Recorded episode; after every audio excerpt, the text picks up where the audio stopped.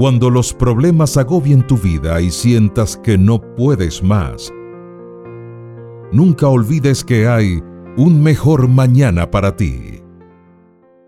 Hablemos con Dios. Se dice que las mujeres hablan 25 mil a 32 mil palabras al día, frente a los hombres que están entre los 12 mil y 15 mil.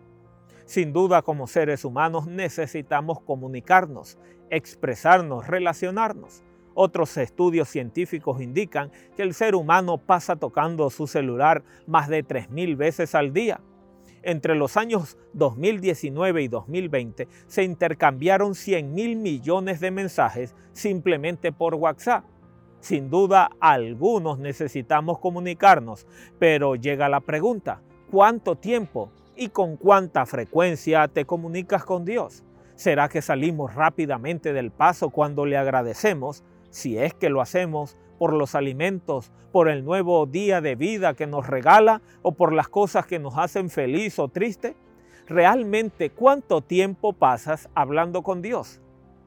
La oración es el vínculo por el cual podemos comunicarnos con Dios a través del estudio de la Biblia y a través de la oración podemos abrir nuestras vidas a Él, descargar nuestras ansiedades, preocupaciones, sueños, tristezas, alegrías. Podemos contarle a Él. Él está disponible para ti las 24 horas del día. No necesariamente necesitas estar todo el tiempo con los ojos cerrados o de rodillas o en un lugar silencioso. Simplemente ten una actitud comunicándote con Él, hablando con Él en tu mente, expresándole todo lo que hay en tu corazón.